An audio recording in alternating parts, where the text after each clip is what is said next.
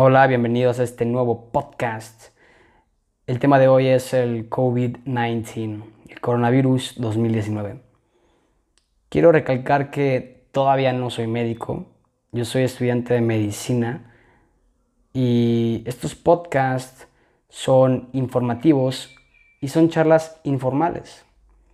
Les pido que también tomen sus precauciones y se pongan a investigar. Bueno, vamos a hablar sobre un poco de la historia, sobre los virus. Este virus no es de la noche a la mañana. Los virus van mutando y pasan, van por temporadas. En el 2002, el SARS llegó y tuvo una tasa de mortalidad del 10%. Luego, en el 2012, llegó el MERS y tuvo un 34% en la tasa de mortalidad. Y el año pasado, en el 2019, el COVID-19 llegó y tiene un 3.7% en la tasa de mortalidad. Pero bueno, esto puede variar porque ahorita hay 153.517 infectados, pero obviamente hay más y todavía no se han clasificado. Entonces, este, este porcentaje puede reducirse. El COVID-19 es grave para los adultos con problemas con NT. Son enfermedades no transmisibles, como la diabetes, la hipertensión, la obesidad, dislipidemias, que es alto colesterol y triglicéridos. Este tipo de enfermedades hacen que el sistema inmunológico esté débil. Y si este virus llega a esas personas, van a tener una alta probabilidad de morir. Es por eso que es muy importante cuidar a este tipo de personas y tomar precauciones. Este, el grado de contagio de este virus es moderado porque una persona puede contagiar entre 2 a 3 personas. Supongamos que una persona contagia a 3. Estas 3 personas van a contagiar a 9. Estas 9 a 27 personas. Y estas 27 personas a 81. Y así sucesivamente. Esto puede lograr hacerse una parábola, una, una gráfica exponencial. Es por eso que se recomienda aislarnos y estar en como toque de queda para evitar esta curva. Una persona con este virus va a tener varios síntomas, como fiebre. Vamos a clasificar fiebre arriba de 38 grados centígrados. También va a tener tos seca y dificultad para respirar. Ahorita les voy a explicar por qué pasa eso. También hay personas que no necesariamente van a presentar estos síntomas y se les conoce como personas asintomáticas. Pero lo peligroso es que sí espasen este virus, ya sea mediante sus estornudos o cuando tosen. Cuando tosen o estornudan, esas gotículas pueden estar en el aire durante tres horas. Y si le cae algún objeto, pueden permanecer durante 24 horas.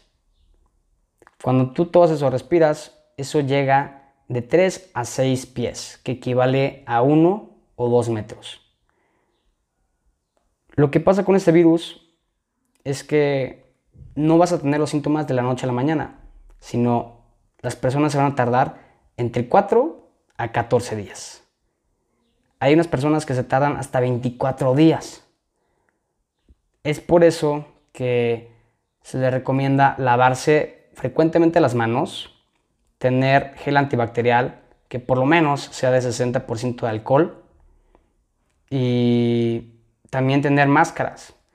Les recomiendo la N95. Este tipo de máscaras no, no penetra el virus fácilmente porque el poro es más pequeño que el virus. Muchas páginas les van, les van a decir que no, que estas máscaras son para personas que estén enfermas, pero la realidad es que tú no sabes qué persona está enferma. y no te vas a arriesgar. Es por eso que les recomiendo también adquirir una máscara así. Más vale prevenir que lamentar.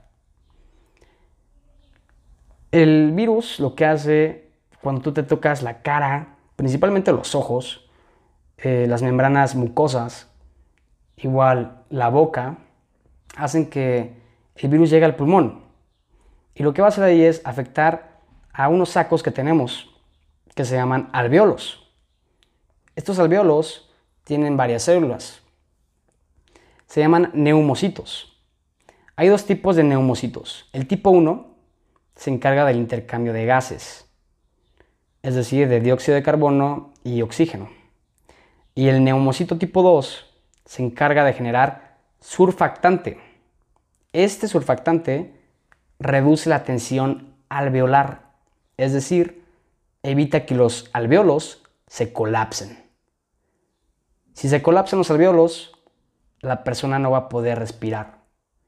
Es por eso que las personas que tienen este virus tienen dificultad al respirar porque los alveolos se van eliminando, se van colapsando. Entonces lo que hace el cuerpo, el mecanismo es elevo la frecuencia respiratoria, que se le conoce como taquipnea, elevo la frecuencia cardíaca, que es taquicardia, para que así los tejidos se irriguen más y el oxígeno llegue y también lo que hace el cuerpo, bueno, principalmente el cerebro, es en el hipotálamo hay varios núcleos. Y lo que hace un núcleo de ahí del hipotálamo es subir la temperatura para matar al virus. Es por eso que las personas tienen fiebre. Lo que les recomiendo es que fortalezcan su sistema inmunológico. En otro podcast voy a hablar sobre cómo fortalecerlo. Pero lo que yo estoy haciendo es meditar.